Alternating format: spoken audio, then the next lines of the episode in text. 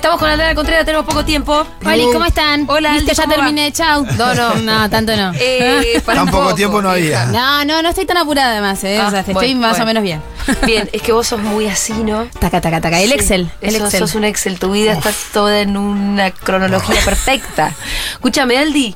Acá dice Mapadres versus abueles. Es que en realidad no era así, pero era un nombre muy largo y dije, bueno, lo pongo así. Bueno, está bien. Ahora nos explicás. A ver, ¿de El qué, voy, título. de qué voy a hablar? De nuestro vínculo Sí. con nuestros mapadres Sí. cuando se convierten en abueles. Es Ajá. decir, cuando nosotros nos convertimos en mamá o papá. sí. Era muy largo, ven, lo pensé mucho. No sabía qué título ponerle, dije, Si bueno. vos se entiende, con más Va- padre versus abuelos, olvídate. Se entiende, el otro día de hecho hablamos, hay como algunas, a a veces como unas cuestiones de autoridad, Sí, hay- diferencias respecto de cómo hacer las cosas, que a veces no son tan fáciles y que generan peleas o por lo menos rispideces. Y de lo que quiero hablar hoy es como de la parte más bien emocional de lo que se nos arma a nosotros, en nuestro lugar de mamá o papá nuevo, eh, a estrenar, con nuestros mapadres. ¿Por qué? Porque cuando vamos a estrenar justamente el título de madre o de padre, lo que hacemos es intentar pensar alguna situación similar. Si no fuimos madres o padres todavía, lo más similar que tenemos es nuestro rol de hijos.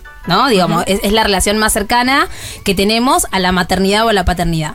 Y eso nunca es gratis, como dice mi hermana. Siempre que se revisan los vínculos mapaternos, incluso si son todavía hermosos, nunca es gratuito. Digo, porque nuestra, nuestra infancia, Sí. ya sabemos, Sí. tuvo cargada de un montón de cosas. Entonces, como nuestro cerebro no sabe a qué, digamos, a, a- a qué archivo recurrir para decir quédate tranqui, va a estar todo bien, ¿qué hacemos? Una revisión, a veces inconsciente, a veces más consciente, de lo que fue nuestro rol como hijos. Ajá. Aparte, convertirnos en madres o en padres nos saca por primera vez de ese primer traje que tuvimos, que fue el de ser hijos. Nacimos siendo hijos y de pronto ese papel, no digo que no lo cumplimos más, pero queda medio secundario, ¿no? De pronto es como, bueno, importa más lo otro. Entonces, cuando nuestra psiquis empieza a revisar todo eso, puede aparecer esto, una revisión más o menos consciente de empezar a replantearnos, che, ¿qué onda mi vínculo con mi viejo? ¿Cómo quiero ser yo como madre? ¿Cómo quiero ser yo como padre? ¿Quiero parecerme a lo que este tipo o esta tipo hicieron conmigo? Te voy a agregar una lista. A ver.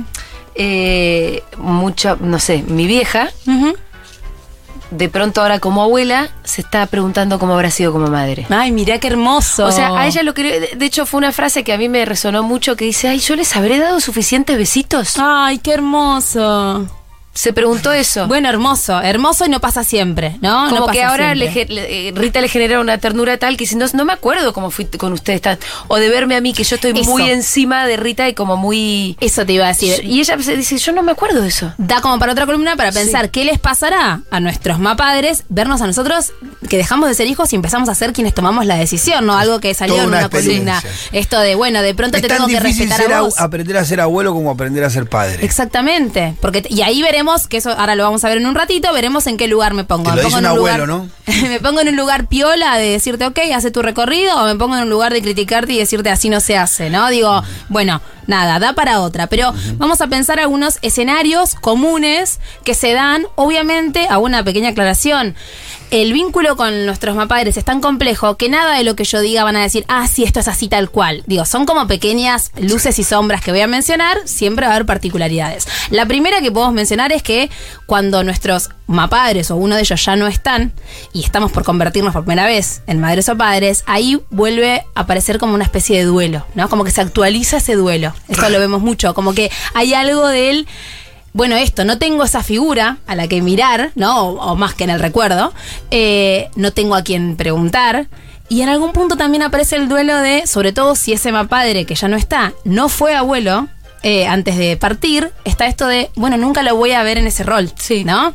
Hay algo de eso que se actualiza y que muchas veces genera mucha angustia, mucha tristeza. Sí, Eh, la, la sensación de querer que tu hijo lo hubiera conocido, que hubiera estado, que hubieran podido. ¿Qué hubiera dicho? Sí, a mí me ¿Cómo pasó. se hubieran de, llevado? A mí me pasó de ver a mi hijo como abuelo de sobrines, pero no de, de Manu. Claro. Y, pero también está esta cosa de que claramente hay un cambio respecto de, de un relajo que tiene el abuelo que no tiene el padre.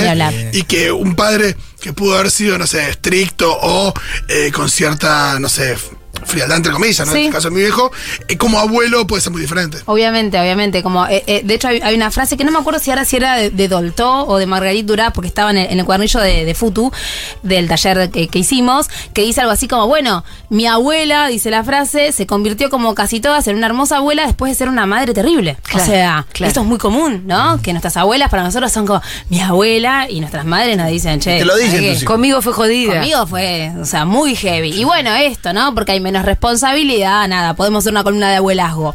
Acá lo que quiero que pensemos es esto, es lo que nos pasa a nosotros en tanto que mapadres o que estamos deviniendo en mapadres. Entonces, les decía, algunos escenarios por los que podemos atravesar.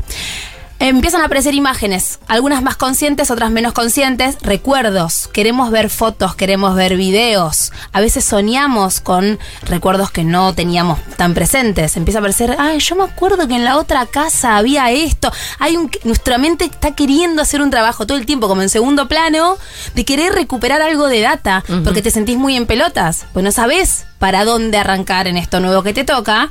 Y esto te puede pasar, pasa mucho en el embarazo, Liliana siempre cuenta, y en el libro está, eh, esto de que mm, hay como una revisión tan inconsciente que son muy común los sueños en las embarazadas. Incluso hay sueños muy terribles que muchas veces las embarazadas tenemos. Eh, pero esto, ¿no? De recordar cosas de nuestra historia. En la línea con eso, empieza a aparecer una necesidad de saber, de preguntar. ¿Cómo nací? Pero contámelo bien, porque quizás ya escuchaste cómo Claro. naciste, pero nunca le diste pelota a eso. Total, total. Sí, cuando te interesas en el parto, eh, ahí decís, Es un mamá, ¿cómo fueron tus partos? ¿Tuviste cuatro? ¿Cómo tuviste cuatro? Bueno, de eso también vamos Boluda, a lo bueno más cómo funciona que- la censura también y que cómo se olvidan. Y que la gente se hablar. olvida mucho. A ver, el de Caro fue fácil. Sí. El tuyo.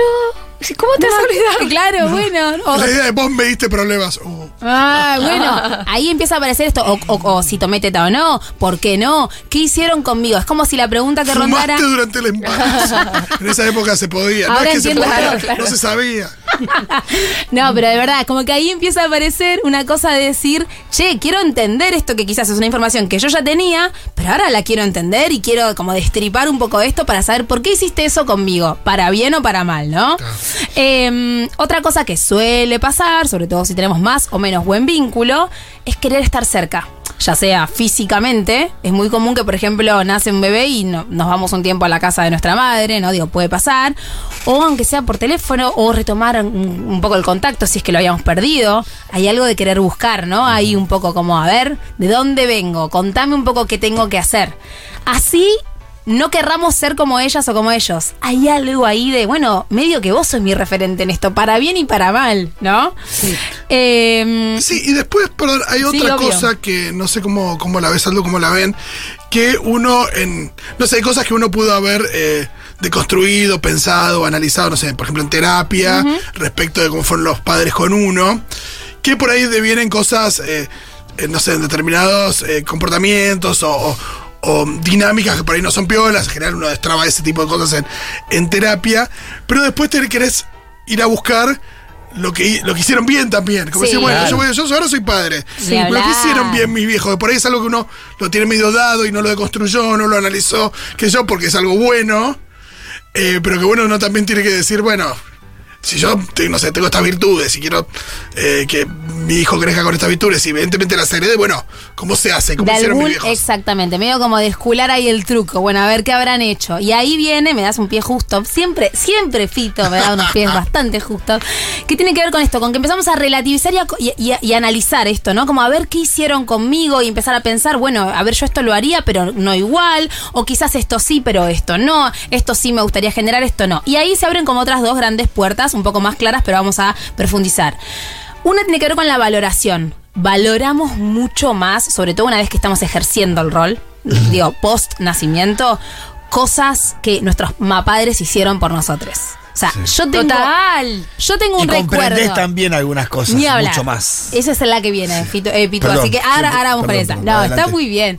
A ver, digo, está bueno porque sigue toda una línea. A ver, esto de valorar, yo me acuerdo de estar con mi primera hija hace ocho años, paseándola para intentar que se duerma, ¿no? Sintiendo que el tiempo se había detenido, que yo no podía hacer nada, medio pasada de rosca. Y me pongo a llorar de pronto pensando que mi mamá había hecho eso muchas veces por tres. La llamo, mamá, gracias por Ajá. todas las veces que me dormiste. Bueno, digo, hay algo ahí, más allá de que está puerpera, re puerpera y repasada de rosca de emociones, de querer valorar, de decir, ah, hicieron esto, esto, tan- ¿cuántas veces? ¿Cuántos hijos tuvieron? ¿Cuántas veces lo hicieron? ¿Y en qué condiciones? Además, ojo, porque nuestras madres, que por lo general son las que más estuvieron ahí cuidándonos, a quienes tenemos más de 30, eh, ¿en qué condiciones? Con mucha presión, con poco apoyo, eh, quizás trabajando también para fuera de casa. ¿No? Y empezamos a pensar, uy, todas las veces que le dije que no quería comer esa comida, todas las veces que le dije que pollo de nuevo, ay, y, y ahora decís, ¿cómo pude, no? En algún punto. Eh, Después, digo, para el otro lado, queremos como diferenciarnos, decir esto no lo quiero hacer nunca más. Porque acá estamos hablando de cosas muy lindas, de más o menos vínculos saludables. Hay vínculos que no lo son, vínculos. Y aún en los vínculos saludables hay cosas que no querés repetir. Exacto, hay cosas que decís, che, ¿por qué me dijeron esto? ¿Por qué me, no sé, me catalogaron así? ¿Por qué ah, hicieron esto conmigo? ¿Por qué me llevaron, no sé, a dormir al, al cuarto con mis hermanas cuando tenía 10 días, ¿no? Como empezamos a repensar eso. Y ahí lo que dijo Pitu, comprendemos, empezamos a entender, empezamos a, a revisar incluso cosas de nuestra adolescencia, capaz de hace uno o dos años atrás que dices, ah, ahora entiendo lo que esta mina más o menos estaba sintiendo. Porque recién ahí, y no estoy diciendo acá que porque es el amor más lindo del mundo, no, es un vínculo muy particular, el, del, el de, digo, una madre, un padre con su hija. Recién ahí podés comprender como esa profundidad, esta cuestión que hay en un vínculo saludable de, viste, como te perdono todo, pero a la vez lo que haces me duele y quiero que te vaya bien y por eso quizás te jodo un poco la vida. Recién ahí podés entenderlo porque te toca estar de ese lado. Entonces es, es como algo También- muy fuerte. También uno siente que en cierto sentido hay una especie de evolución de la humanidad en, en estos temas, y una también de construcción respecto a un montón de cosas, y que digo, cualquier cosa que pudieran haber hecho, hecho ellos con nosotros, probablemente era más amoroso, empático, qué sé yo, que lo que hicieron sus padres con ellos. Claro, eh, Oh. sí. Entonces, hay como de generación a generación. Sí, nos vamos poniendo más tiernos. Entonces, viste, cuando te decían, la clase que Sí, te sí, decían, sí. a mí me cagaban a trompada, yo no te cago a trompada. Como Claro, que, agradecé, agradecé que te grito, nada que solamente te grito. Nosotros le Bueno, decimos, eh, no sé, no te grito, pero te tengo que decir las cosas. Y por ahí en, en el futuro, no sé, qué, qué barbaridad, mis viejos no me hablaban con pronombres neutros. Claro. no sé, ¿viste? hacia dónde va No me dejaron elegir de entrada mi nombre, claro, ¿viste? Es Antes cuando, antes cuando nacías te ponían el nombre, tipo, Sí, ya te ponían otra cosa que nos estamos replanteando ahora, pero tal cual, hay algo de la evolución, Julia, que algo re lindo, como no, volviendo un poquito más tiernos, vamos un poco entendiendo que hay algo ahí de humanidad en ese bebé, en ese niño, esa niña, y tenemos que tratarlo como tal. Pero es cierto que empezamos a comprender, y esto también, cómo fueron criados nuestros padres, esto lo hablamos un montón en el taller de infancias. Bueno, ok, ¿de dónde venimos nosotros? ¿Y de dónde vienen los que vinieron de nosotros? O sea, ¿qué tipo de infancia? ¿Tuvieron infancia? ¿Fueron niños? Digo, si no vamos más atrás, abuelos, bisabuelos, y probablemente algo de la infancia haya estado muy borrado. Poco juego, poco disfrute. Sí, trabajo. Claro. lo que vos decías de tu, de tu mamá que por ahí no sé, por ahí no jugó tanto con vos, Mm. ¿no? Eh, por ahí, no sé, con ella, no sé, veía poco a su mandada a saber, por ahí hay, un- hay como otro, otro paso más ahí de, de- de- si querés, de distancia. no mi, mi, mi papá, mi abuelo lo trataba usted. Bueno, claro. Usted. No, nadie nunca le dijo vos, nada. Usted. Hay algo- Usted, papá. Sí, Y sí. así. Hay algo de todo esto que, que tal cual, que empezamos como a entender. Yo recuerdo estar embarazada, fui la, soy, fui la primera, la única de mis hermanas que tuvo hijes, y cuando estaba embarazada le hacía muchas preguntas a mi mamá esto del parto, y ella me decía, la verdad que no me acuerdo mucho esto, no, sí, creo que me dolió. Y después ella un día se dio cuenta que ella estando embarazada, una vez le preguntó a mi abuela, mamá, ¿te dolieron las contracciones? No me acuerdo, yo de eso no hablo. O sea, entonces, claro, si ella viene de ahí, ¿qué- ¿cómo va a saber qué explicarme a mí? Si nunca se puso a pensar cómo fueron sus contracciones, digo, ¿no? Entonces, nada, por lo general, cuando nace un bebé, hay un movimiento que es para abajo, ¿no? Digo, para nosotros y hacia abajo, porque nos ponemos en este lugar de estar mirando hacia el niño o niña, y para arriba también. Si tenemos más padres, o digamos, personas, digamos, que están más arriba nuestro en la cadena, que están permeables a esto, se empiezan, empiezan a aparecer estas preguntas. Che, ¿y yo cómo habré sido? Che, y ahora que pienso yo a vos, esto no lo con vos no lo hice. O con vos eh, no, no me permití disfrutar esto. Uy, qué cagada. O uy, qué bueno esto que hice, ¿no? Eh, y por último, que me parece también muy lindo de, de revisar, que algo dijimos, es esto de que los conocemos en su rol de abuelos o abuelas, Eso y eso es muy distinto.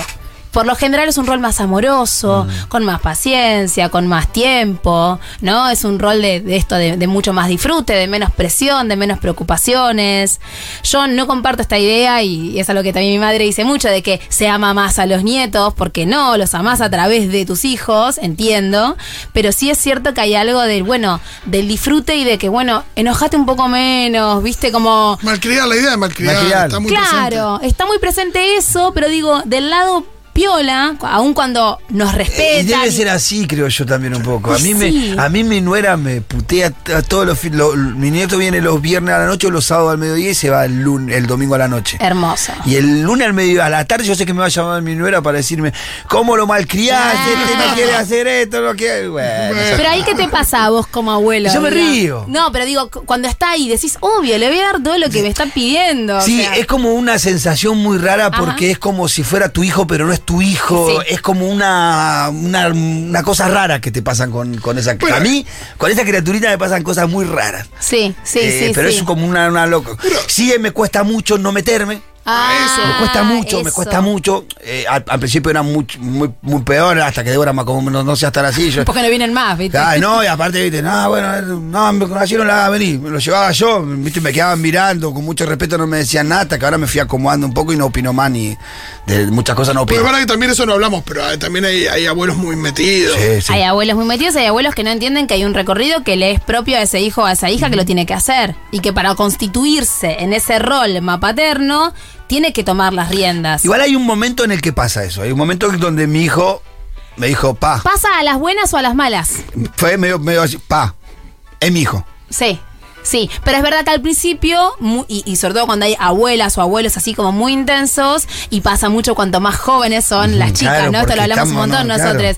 Como que hay algo de, bueno, tomá, vos sabés hacer esto. Bueno, yo y, no tengo y idea. aparte lo que pasa en los sectores populares, la convivencia. Exacto. O sea, eh, comúnmente eh, la abuela convive con la hija y los nietos, quizás si es madre de, de la, de, la, de la mujer, convive con su yerno también. Bueno, acá hablamos también de que Claro, dicen entonces- mamá a la abuela. Claro, entonces es muy difícil como separar eso. Sí, ni hablar cuando el abuelo tiene que. lo- lo- La, la Sí, abuela, sobre difícil. todo, los tiene que cuidar mucho y ya ocupa un rol que, que no debería ser el que. Sí, Bueno, es un claro. rol más autoritario igual de la abuela de los barrios populares. Es más, Ajá. lo hago. Venga, pim, Claro. dame que yo lo cambio, dame que yo A lo bifes, claro, Sí, no claro. es mucho. no- le faltaría muchísima psicología a estas relaciones, ¿no? De, Bueno, pero también de vuelta, ¿de charlar. dónde Es- vienen? son más, sí, son más como se pueden dar, medio a los chamamé, como decimos nosotros. ¿Cómo habrán sido las infancias de sus Claro, abuelas? Digo, sí, también sí. es como para pensar en. Hay amor, pero eh, hay, Sí. hay amor en una relación muy particular que muchas veces, sí, la abuela es más. eh, se impone. Sí, Eh, dámelo, dámelo.